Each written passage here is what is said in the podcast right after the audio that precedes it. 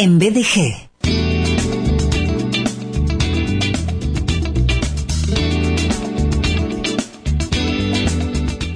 Ella es referente internacional de emprendedurismo, consultora en innovación, es mentora de emprendedores, es vicepresidente de ASEA, Asociación de Emprendedores de Argentina. Tiene una agenda, pero mira, transpirada de compromisos, de trabajo, de labor. Eh, nos invita a pensar constantemente, eh, a emprender desde la abundancia y no desde la carencia. Allí está Cecilia Ribeco. Ceci, bienvenida. Querido, ¿cómo estás? Espero que muy bien, muy bien. Esa agenda transpirada. Mira, te digo que, que además de la agenda transpirada, vengo yo medio cachuza porque estoy con poca voz. Hoy estoy con poca voz, pero firme acá al pie del cañón en viaje de gracia, ¿no es cierto?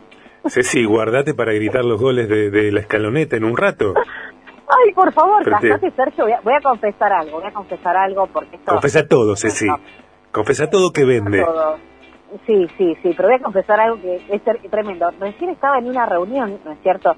Y digo, bueno, eh, yo ya estaba pensando, bueno, me voy a preparar algo calentito, ¿viste? Eso, la miel, el jengibre, me vuelvo a acostar.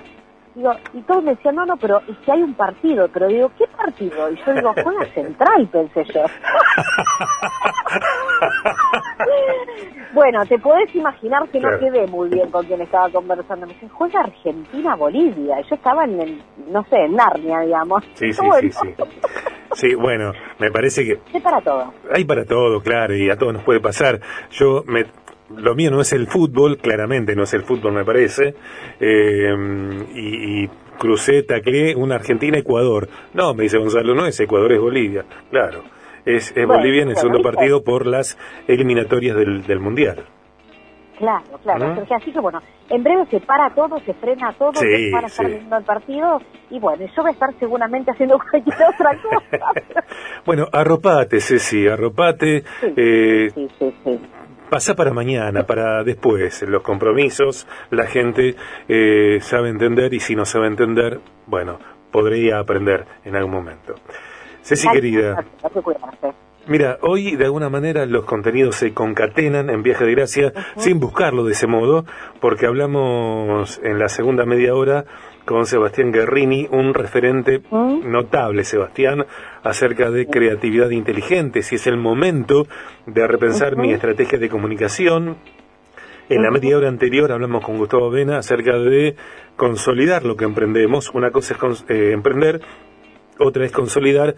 Hablábamos de mentalidad analítica, de asociarme o contratar a una persona que si yo no tengo mentalidad analítica, si la tenga, y llegás vos con eh, otro contenido valioso que es técnicas de venta para emprendedores, una serie de herramientas indispensables porque, claro, está buenísimo producir, está bueno apasionarse, hay que saber venderse, sí.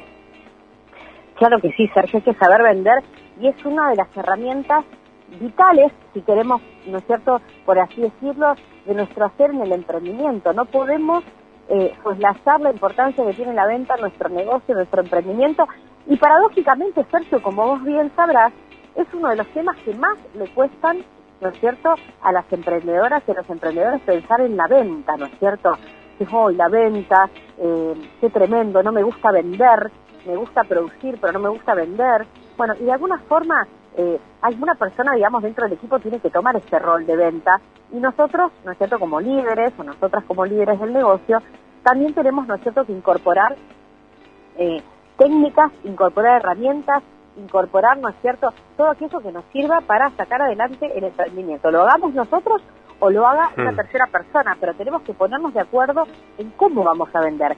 Cada emprendimiento, Sergio, cada negocio tiene una forma específica de venta, ¿no es cierto? Cada producto se vende de una manera distinta y cada negocio va a vender sus productos o sus servicios de una manera determinada. ¿Te pusiste a pensar eso alguna vez? Sí, eh, lo he pensado, sí, sí, lo he pensado, lo hemos hablado con vos incluso. Digo, y, ser eh, poderosamente conscientes eh, que sin venta no pasa nada. Necesitamos vender aquello que producimos, porque también en la venta, además de medio de vida, en tantos casos, también hay una, una rueda que gira a favor de la propia empresa. Exacto, exacto. Hay una rueda que gira sobre la propia empresa, ¿no es cierto? Es muy importante que podamos determinar cómo vendemos y qué técnicas vamos a utilizar, porque es lo que nos permite poder llegar de una manera eh, transparente, de una manera directa, ¿no es cierto? De una manera eh, que podamos determinar como sin vueltas, ¿no es cierto? Eh, teniendo en cuenta, bueno, de qué forma queremos ofrecer aquello que tanto valor le va a otorgar a la clientela. Y hoy les cuento, Sergio, que vengo con algunos métodos que son súper interesantes, que seguramente algunos de los, de los oyentes han tal vez investigado, otros no, pero es muy importante que hoy nos puedan escuchar, que puedan guardar este podcast para poder revivirlo claramente y para poder pensar en cómo lo van a aplicar a sus negocios. Y la primera técnica y herramienta que les traigo, Sergio, para la venta es el método SPIN, S-P-I-N, ¿sí? Vos sabés, Sergio, que esta es una técnica de ventas que lo que busca es principalmente generar un ambiente de confianza con la clientela. Eso es fundamental. Hay productos y servicios, Sergio, que se venden en un entorno de confianza eh, mucho más eh, avanzado, si se quiere, ¿no es cierto? Mucho más eh, trabajado, podríamos decirlo de esta manera, que otros. Por ejemplo, si pensamos en los productos de lujo o pensamos en productos o servicios que tengan que ver con la estética, ¿no es cierto? No es lo mismo el espacio de venta que yo estoy esperando para poder tomar la decisión de comprar un auto o comprar un reloj o comprar una computadora que el espacio de confianza que necesito para comprar un kilo de papas. ¿Cierto? Pensaba eh, eh, en algo similar, ¿no? Esos productos que incluyen demostraciones para un grupo de, en mi casa de gente de mi confianza que solo irá a esa demostración porque yo le invito. Exactamente, Sergio.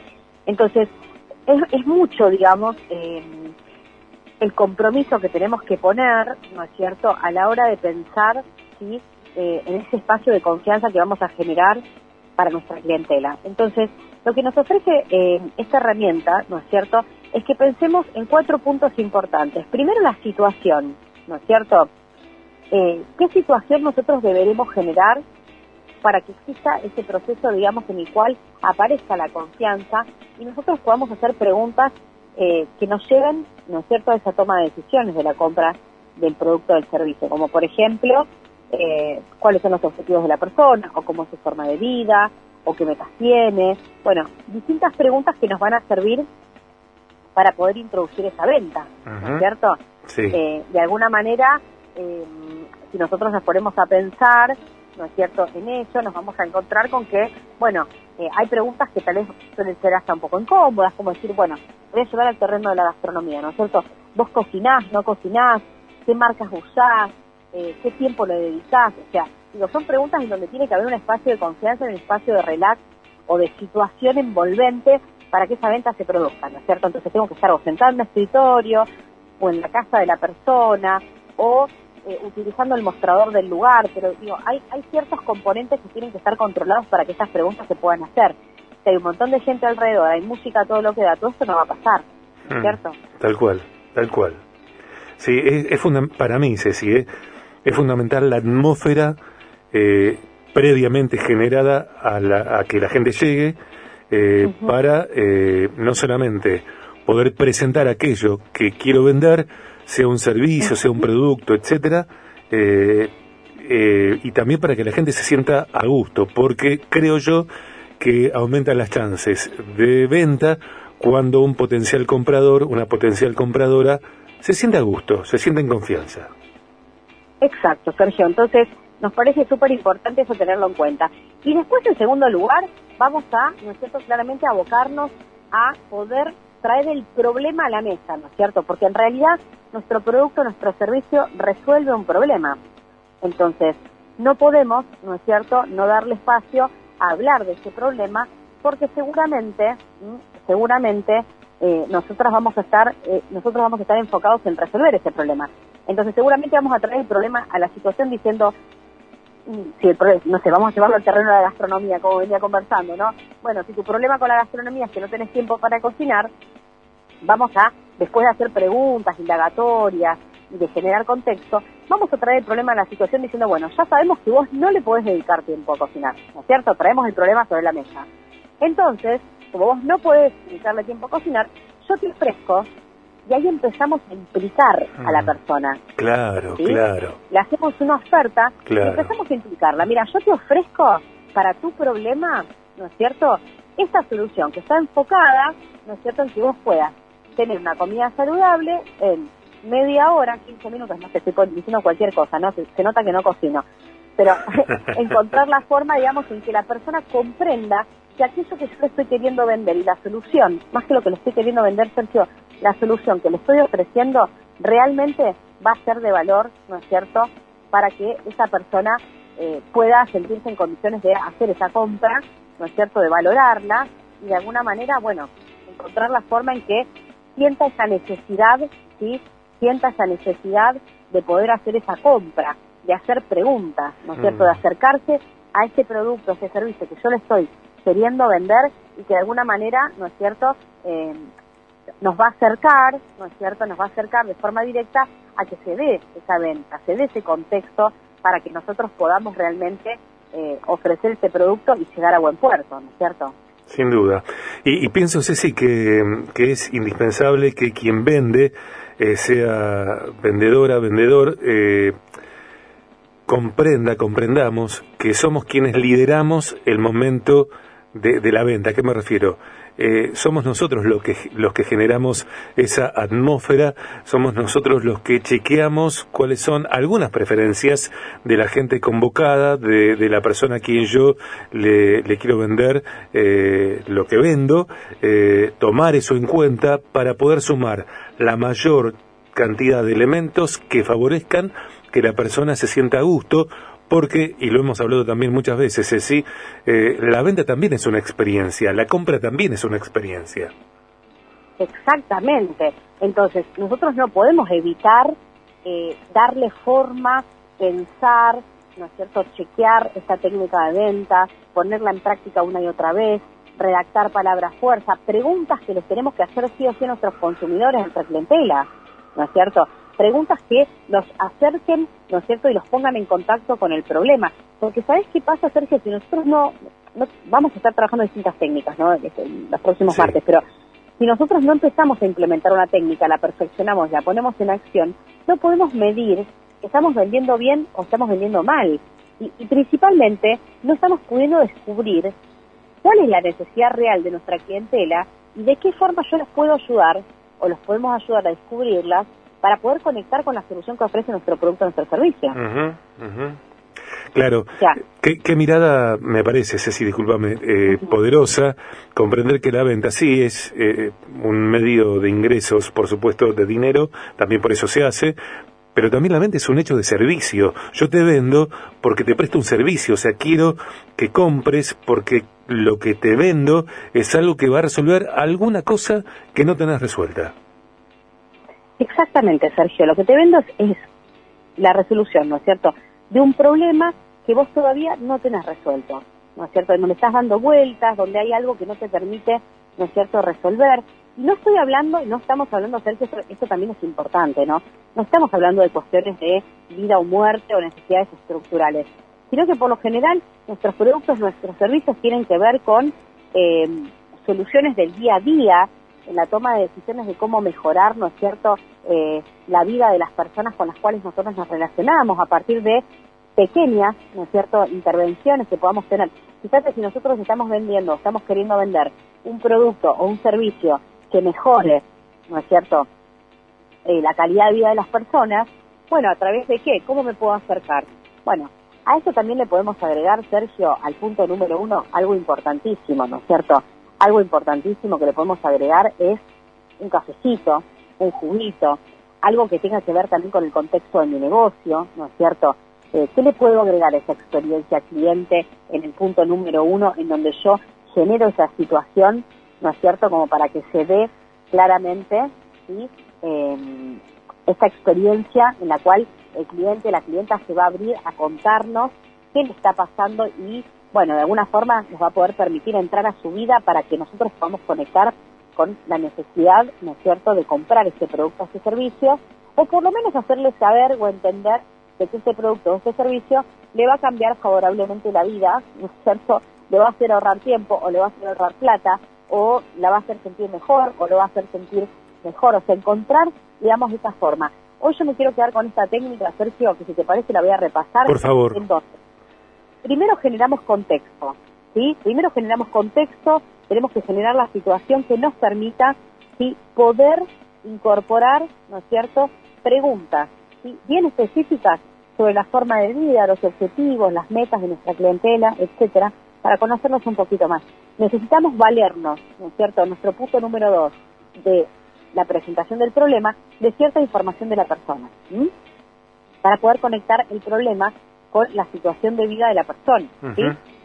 En el punto número dos traemos el problema a la acción. Entonces, en base a la información que fuimos recibiendo, presentamos el problema. El problema que resuelve nuestro producto o nuestro servicio. Y ahí es donde empezamos a indagar, ¿no es cierto?, a la persona acerca de cómo este problema le está afectando y cómo podría solucionarlo, utilizaría nuestro producto, nuestro servicio. Entonces, así nomás estamos empezando a utilizar a la persona, a nuestra clientela, ¿no es cierto?, o a varias personas, porque podemos hacerlo delante de varias personas, en preguntas enfocadas que nos permitan entender, ¿no es cierto?, bueno, cómo ellos se van a beneficiar con la compra de nuestro producto, nuestro servicio y cómo nosotros los podemos ayudar. Mm. Y la última, Sergio, es dejar en claro la necesidad que existe de que estas personas compren este producto o este servicio para realmente tener una mejor calidad de vida, ahorrar tiempo, ahorrar dinero o, ¿no es cierto?, el beneficio que estemos queriendo destacar con nuestro producto o nuestro servicio. Eh, me parece que es fundamental, Ceci, en esto que, nos enseñás, eh, también mm, yo vendedor, mi relación con lo que vendo en términos de prestar servicio. Digo, yo eh, me cae la ficha, me doy cuenta, tengo claro eh, que lo que vendo y mi, y mi función como vendedor también son herramientas de servicio. Si lo tengo claro, bárbaro. Si no lo tengo, bueno, seguramente solicito mentoreo con Cecilia Ribeco como para intervenir ese aspecto que es central, Ceci. Exacto, Sergio. Claro que sí. Todo esto se puede hacer con mentoría, se puede practicar, se puede entrenar lo importante es que cada uno de ustedes, emprendedores y emprendedoras, puedan escuchar estas técnicas, las puedan poner en marcha, las puedan perfeccionar, las puedan adaptar, Sergio. Cada uno de nosotros puede adaptar esas técnicas a la propia realidad, pero sin olvidar los pasos principales. tal cual. Ceci, que te recuperes prontísimo. Gracias, Sergio. Nos vemos el martes próximo. Seguimos con las técnicas de venta y, bueno, de alguna forma, ¿no? También aprovechar para practicar, ¿no es cierto? Y empezar a vender, empezar a vender cada vez más. Eh, a las 5 de la tarde juega Argentina con Bolivia. ¿Mm? No digas nada, Sergio, no digas No, no digo nada, no digo nada. No digo por... por... Nos vemos el martes. Buscate una bubucela, una bubucela, una... La bubucela emprendedora. Claro, lo, único que me faltaba era... Eh, se me ocurren cosas que son para otro programa que alguna vez haremos. Eh, gracias, Ceci, querida. Un abrazo grande. Cuídate, chao, chao. Chao, chao.